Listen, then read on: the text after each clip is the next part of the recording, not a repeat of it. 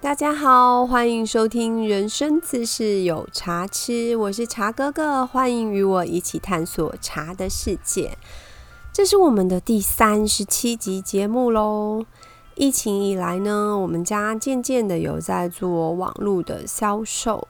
其实之前的网络卖场多半只是给客人看礼盒包装用的，所以呢，嗯，我也不是很熟悉。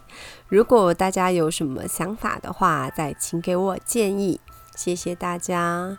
只是我发现一个很有趣的现象哦，就是我们本来的客人呢，还是习惯直接找我们下单，用 Line 或者是打电话。都有，就是直接找我们本人这样子，还是不太习惯用网络下单。那大哥大姐们都开玩笑说，还是喜欢有专人服务的感觉。没关系的，还是可以选用自己习惯的方式哦，都没有问题。那新朋友也有一些是听节目来的，那透过 FB 的讯息找我们。然后直接下单的部分反而是 Seven Eleven 的卖货边这个通路用的比较多。我自己在猜，可能是比较年轻族群的朋友。那不管如何，欢迎大家从各个管道找我们服务都没有问题。也谢谢大家的支持跟照顾哦。回到本集的节目哦，我们先前情提要一下。前两集呢，茶叶从产地出来之后，先从茶马古道卖到了西藏，再从西藏呢卖到了蒙古。我们喝了西藏的酥油茶，也尝试了蒙古的奶茶。接下来要把茶叶卖到哪里去呢？其实啊，从这里之后呢，分成了两条路，一条呢是往西一直走。直奔中亚地区去了，那另外一条则转往北方，去了天寒地冻的俄罗斯。如果不是刚好做了这系列的节目，找了这方面的资料，我可能完全不会想到俄罗斯是这么爱喝茶的国家。原来他们不是喝伏特加长大的。真的是误会很大啊！想说战斗民族跟茶其实，嗯，没有很好的想象连接哦。那根据记载呢，俄罗斯喝茶的历史大概有四百多年了，而且呢，喝茶的习惯非常的普及。他们平均一个人一年会消费一点三公斤的茶叶。如果就台斤的换算的话，大概是两斤多的茶叶。乍听好像不是很多，可是这是每人每年的平均量。所以你如果扣掉就是太小啊，还没有办法喝茶的孩子们，以真正有在喝茶的人口的饮用量来说的话呢，其实是还蛮不少的，就是一定会比就是一点三这个数字再大一点。那在世界上的话，可以排到很前面哦。如果以平均每人每年喝茶叶的量来讲的话呢，俄罗斯可以排到世界的前五名，大约会落在第四名或是第五名。那喝茶量最大的前三名是谁呢？以后有机会再跟大家说。反而是我们台湾自己产这么多的茶。台湾人每年每人每年的喝茶平均量的话，掉的还挺后面的，大约在世界的第二十几名而已，居然连前十名都没有啊！真是不敢相信啊！不知不觉又跑题了，赶快拉回来。那刚刚说到俄罗斯喝茶的量，这个数字如果是发生在原始产茶的国家，可能不奇怪。但原始的俄罗斯是不产茶的，即使现在他们自产，就是已经有自己生产的茶，可是还是很少很少的一部分哦，大概只有百分之五左右吧。他们百分之九十五的茶还是仰赖进口，那真的很爱喝茶耶。可是他们是怎么开始喝茶的呢？其实你从地缘性上面去猜。你一定可以想得到哦，古地图上面临近俄罗斯很近的，就是它隔壁的，就是中国跟蒙古。那也确实，最早俄罗斯接触茶叶是从这两个地方传进去的。在十六世纪就有俄国人从中国带回茶叶的记录，可是那一次可能缘分还没有到。因为它其实并没有引起俄国人就是开始喝茶的风潮，更不要说是大量喝茶。它大概就是昙花一现的就过去了。因为那时候的状况好像是并不习惯那个茶叶的那个味道，因为其实他们对于就是像比较偏清茶类、绿茶类的色味是并不是那么适应的。那那个时候传过去的到底是什么茶，其实也没有太多的考证或者是太正式的记录，所以也猜不太到那时候到底为什么就是没有真的发展起来。那根据正式的记载，俄罗斯就是比较正式的第一次接触茶叶是在公元的一六三八年，那个时候沙皇，也就是当时的俄罗斯的皇帝。他命令一个俄国的贵族，叫做瓦西里斯塔尔可夫，嗯，他们名字都好长。他那时候呢是当担任就是友好使者，代表俄国，代表沙皇去赠送就是蒙古的汉王一些皮草，那是很珍贵的紫河皮，据说那是一种很稀少而且珍贵的皮。那收到礼物的蒙古汗王一定很高兴的啦。他回赠的礼品呢，就是四普特的茶。呃，普特这是一个还蛮特别的单位哦。四普特有多重？其实蛮重的，比我还重。就是一普特呢是十六公斤，四普特大约是现在六十四公斤这么重。那据记载呢，是这个时候。茶叶开始进入俄国贵族的世界。比较详细描述呢，当时的情况是这样的：俄国的使节呢，把来自就是沙皇送的厚礼转交给蒙古的汉王之后呢，好客的蒙古汉王也让人准备了很丰厚的回礼。那这一大堆的回礼当中呢，大部分俄国的使臣呢都是看得懂的。那尤其是像他们比较经常的，就是呃皮草的这个部分，是他们知道一看就知道哦，这个东西是很有价值的。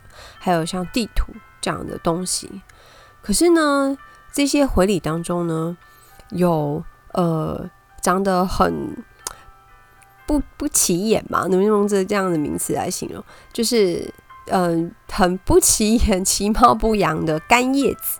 而且还很重哦，好大一堆，六十四公斤的干叶子。俄国使节看了这些貌不惊人的干叶子，一块一块黑黑干干的，他并不是很明白蒙古人送这个的意思。于是呢，就略带不悦的问说：“这是什么？”他心里可能觉得，干嘛送我们这些黑乎乎的干叶子？什么东西啊？那蒙古汉王就笑着说：“这是我给沙皇最珍贵的礼物。”那因为没有接触过茶叶，所以呢，俄国使节呢就这样半信半疑的把这些嗯，据说是最珍贵礼物的干叶子带回了莫斯科。还好他没有在半路把它丢掉。没想到。沙皇呢，尝试过第一杯这个来自异国的干叶子之后呢，居然一试成主顾，开始爱上喝茶这件事情。而且还有一个小故事说，有一次沙皇感冒了，他想起使者曾经提起过，蒙古人说这个干叶子可以治病，那他就叫人去把那个干叶子，也就是茶叶呢，泡来喝看看。就喝一喝，居然真的就痊愈了。从此之后呢，中国茶叶在俄国爆红，成为俄国贵族世界的当红饮品。那另一个部分，我找到一个是武汉大学俄罗斯乌克兰研究所所长刘在己先生，他在《北京日报》发发表的文章哦。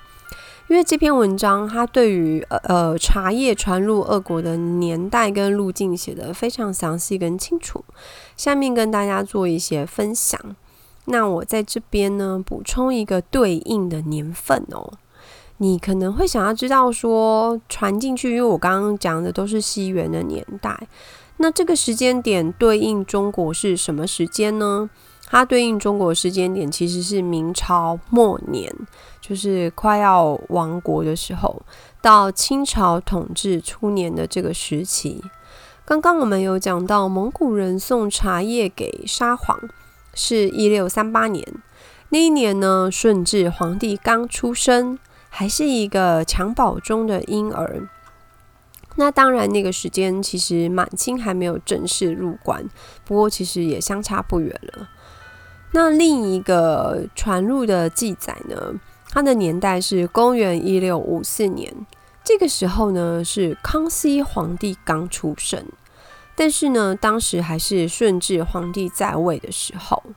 这个时间点发生了一件事情，就是俄国的也是使臣，他叫巴伊科夫，他在北京住了大概半年多的时间。那清朝呢？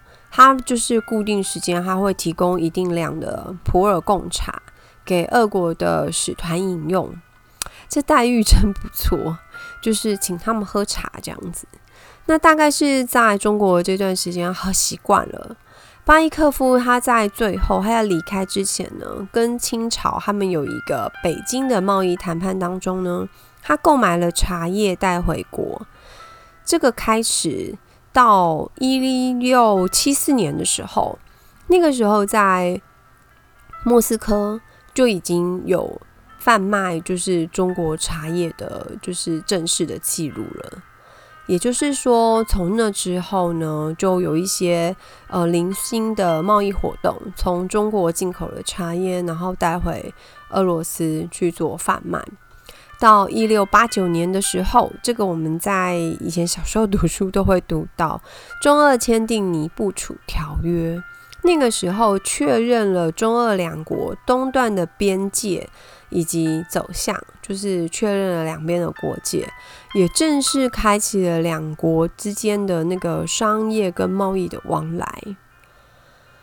那一七一六年这个数字呢，它其实代表的是。嗯，来华的就是俄国呢，他们派出商队，开始有比较大规模的进口的这个动作。他们已经不是很零星的在做小的贸易而已。一七一六年的时候，俄国呢是派出商队来，就是中国开始收购茶叶。从这个时候开始，茶叶就逐步的成为俄国商队采购的重要商品。接着呢，就这样一直交易到一七二七年，也就是雍正五年的时候，清朝呢跟俄国签订了恰克图条约，也确定了这两国在这个嗯这一段的恰克图这一段的边界的界限，而且呢，这个时候它更丰富了清朝跟俄国的贸易形态，从此。两国的贸易局面呢，就可以说是，呃，往越大的那个方向去打开跟进展。它从一开始很零星的小贸易，然后呢，再到单纯的商队贸易，那过渡到现在就是商队之外呢，还有边境的互市贸易，就是都存在的这个状态。也就是说，贸易的呃范围。跟它的内容呢，都一直在扩大。之前我们在讲茶马古道的时候，我们有聊到马帮运送茶叶，它因为马帮要休息嘛，人要休息，马也要休息，所以呢，造成就是茶马古道沿途呢兴起一些小镇，就是热闹起来。因为马帮呢会会在他们那边停住，然后喂马，人要睡觉，要休息，要吃东西之类的。也因为有需求就有供给嘛，有需要这样子的服务，就会有呃餐馆啊、旅馆啊之类的就兴起。那中二之间呢也是一样哦。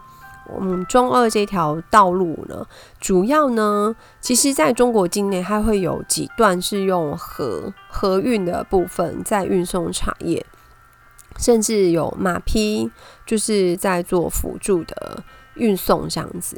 可是，一直到大概中二边境的时候，他们就会换成骆驼的商队在运送茶叶。就是比较简单的讲，就是因应地形的需求，中国境内的部分它会有河河运，那也比较快速。然后部分的路段呢，使用马匹。然后到俄国境内的话，主要就是骆驼商队。那这沿途当中呢，发展出也是有一些是要让他们休息或是散集的一些城镇。那之中呢，最有大而且最具代表性的城市是查克图。那恰克图在哪里呢？它在现在的俄罗斯布里亚特共和国的，它算是一个很靠近蒙古国的一个城市哦。那这个城市现在是大城市，可是，在就是茶叶贸易之前呢，它只是边境的一个小沙丘哦。可是因为贸易的发展，它逐渐的、逐渐的演变成大漠以北的商业都会。你可以想象那个变化吗？原本只是一个很很没落、很边边陲的一个小沙丘而已，可以因为贸易的模式，让它变成一个繁荣的大都会，可以说是繁荣一时。那时候甚至被俄罗斯跟欧洲的一些商人称为西伯利亚汉堡，或者是什么沙漠威尼斯之类这样子的名称。那造成这样子繁华景象的根本原因呢，就是因为茶叶的贸易。当时茶叶是两个大国主要的进出口的商品。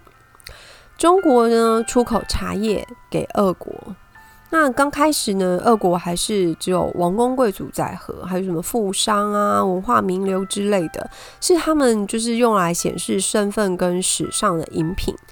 可是，一直到大概十八世纪末的时候，茶叶就变成俄国，就是西伯利亚人民的生活必需品。甚至在他们后来打仗的时候哦，在俄土战争跟俄法战争当中，俄国的军队的粮食哦，还配备了就是中国茶叶这样子的东西。你可以想见，就是茶叶在他们的日常生活中占，就是扮演了有多么重要的角色。那一直到十九世纪开始哦，清朝跟俄国的茶叶贸易呢，可以说进入了就是很巅峰的辉煌的时期。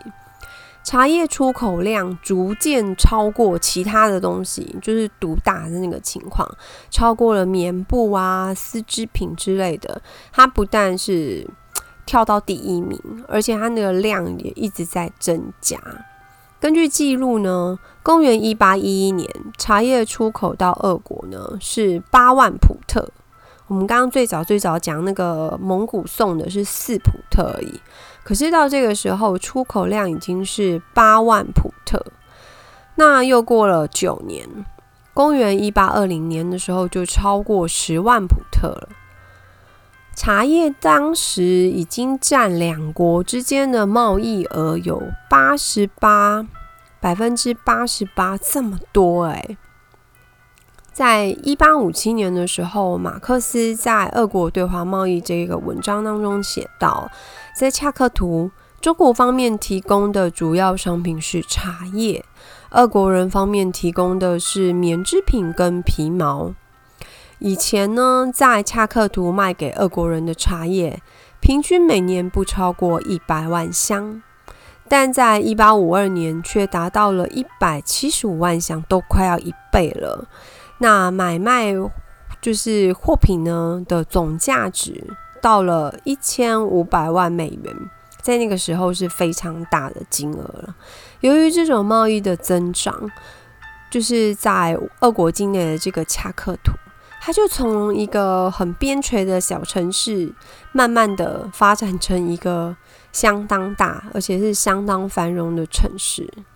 其实，俄国进口茶叶它有两个渠道。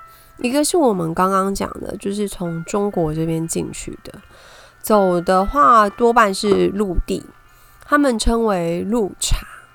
那另外一个呢，其实是走海运的路线，主要呢是英国商人主导的，他们叫做广茶，就是广播那个广。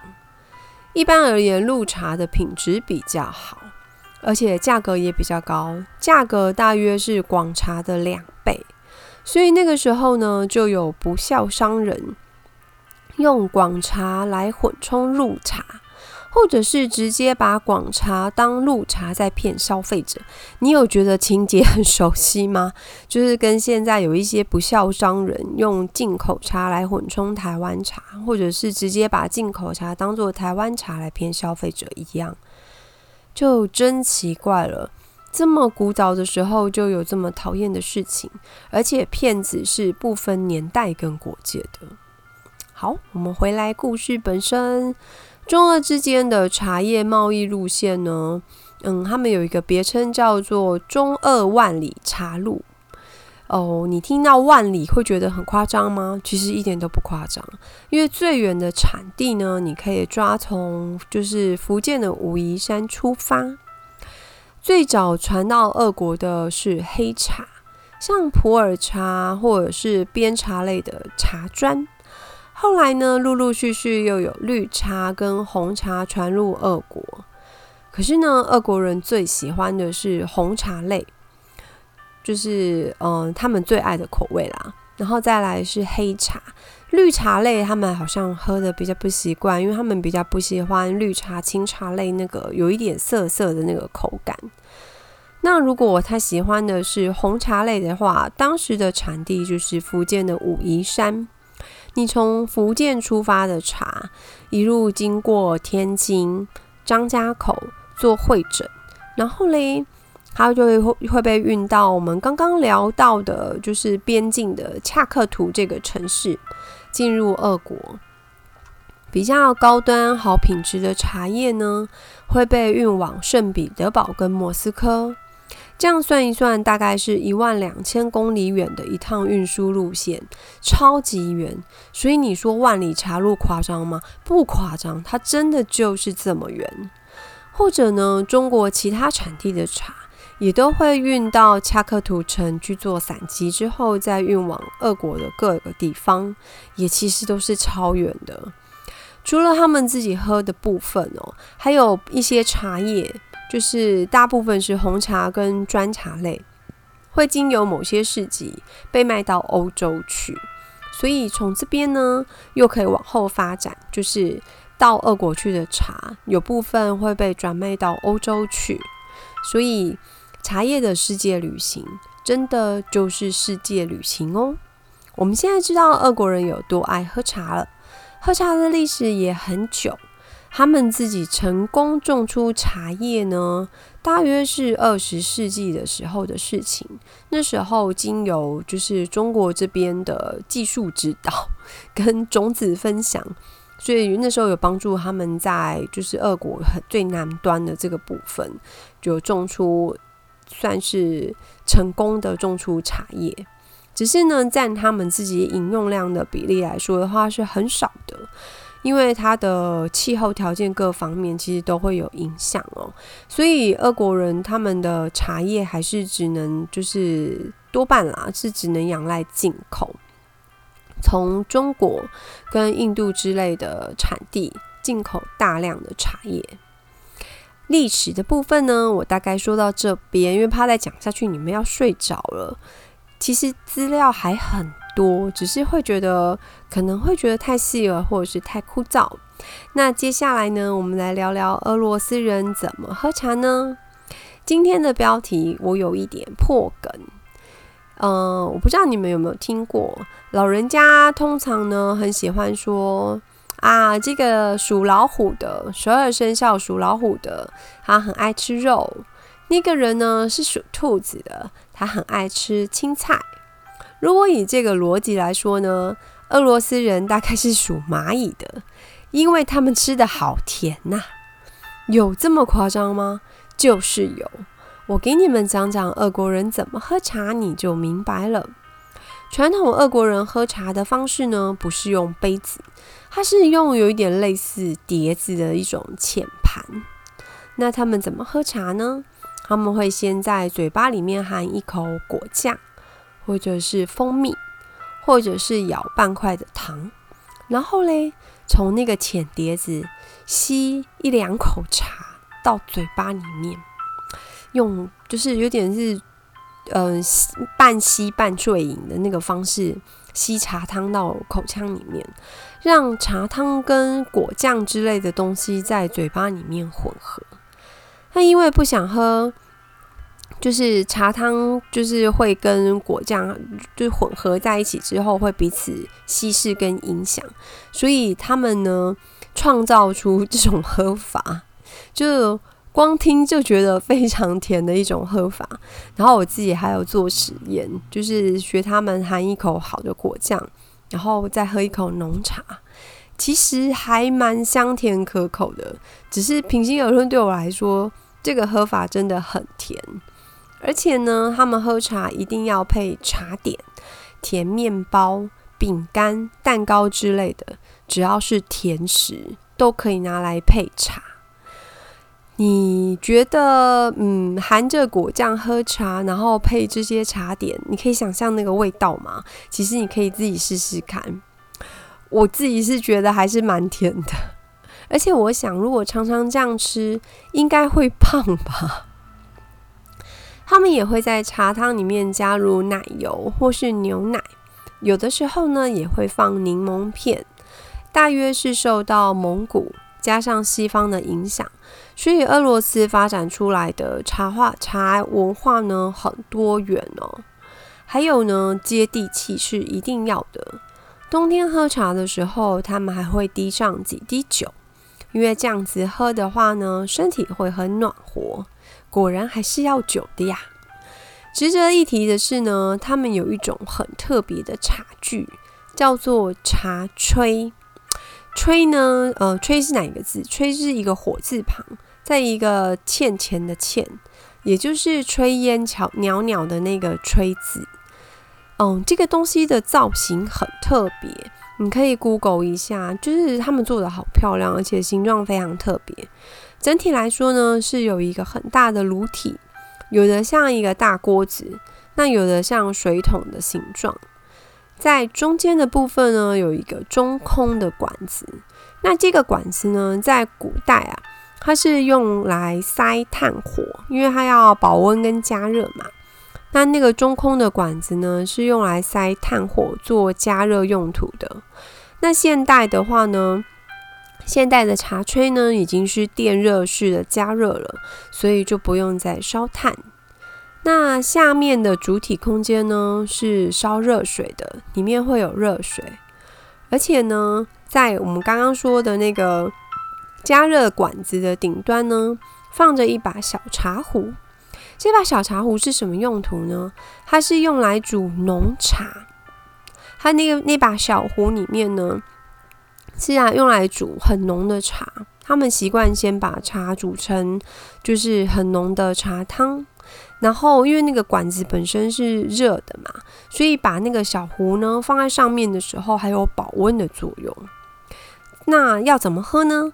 你盛了那个很浓的茶汤之后，因为一般来说是没有喝的这么浓的，所以呢就可以用下面，就是你自己就用下面。我们刚刚讲到主体部分，它煮的是热开水，它会有一个很像水龙头的东西转开，水就会从那边漏出来哦。就用下面的热水再去稀释成你喜欢的浓度。其实我觉得这设计真的还蛮聪明的。有一个说法呢，这是受蒙古人的影响，所以就是发展出来的一个呃茶具。那也有一个说法是说，是受到西方世界的影响啦。可是如果以构造上跟使用习惯上来说的话，好像是蒙古这边比较说得通的感觉哦。那茶炊呢，在俄罗斯是家户必备的东西，有各种材质做的。金银铜锡铁都有，符合各个层级的预算。因为其实上流社会他们会要求的是比较精致啊，或甚至连呃艺术化啊、材质之类的去追求那样子的，就是比较奢华的东西。可是我们一般日日常的百姓用的话，也有百姓用的茶炊哦。所以不管是贩夫走卒还是贵族，他们家家户户茶炊都是必备的。看到这里的时候，其实我就会觉得，如果能够正式的体验一下俄罗斯茶席的话，应该是蛮酷的。只是觉得这样一趟下来，嗯，吸收的热量应该也非常高。在找俄罗斯的资料的时候，其实我脑海当中一直浮现俄罗斯软糖这个东西。真抱歉，我只有吃过这个东西跟俄罗斯沾边的，其他的还真的没有接触过。那俄罗斯软糖呢？是小时候长辈会带这个当伴手礼哦。我是台北人，这是台北有一间叫做明星西点面包的招牌商品。我不知道你们之前有没有看过一部电影叫做《孤味》。在这部电影当中，就是演爸爸的龙少华，他买给女儿们的点心就是这个东西，就是俄罗斯软糖。那时候看电影的时候，我就会觉得哦，很想要来一块，因为很久没吃了。因为小时候呢，我们家族的某一个长辈，他每次到人家家里做客的时候，都会带这个，所以还蛮常吃的。印象中它的味道很特别。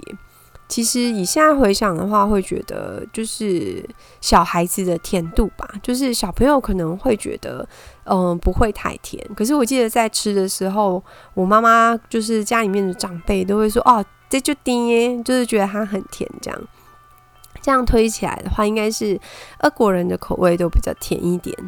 那那个东西与其说是软糖，它嗯，我觉得比较像是一种糕点吧。就是有一点像格啊的东西，黏黏 Q Q 的，然后又有一点像香蕉椅之类的东西，Q Q 软软，然后包着核桃，我嗯，味道不太好形容，总之是很奇妙的材料。如果有机会的话，可以找来吃吃看哦。今天的分享就到这边，喜欢听茶哥哥讲茶的朋友，再拜托订阅跟分享哦。使用 Apple 设备收听的朋友，再请给五星评价，欢迎大家留言。如果你有什么想听的主题，也欢迎跟我说。谢谢大家，我们下次再见喽。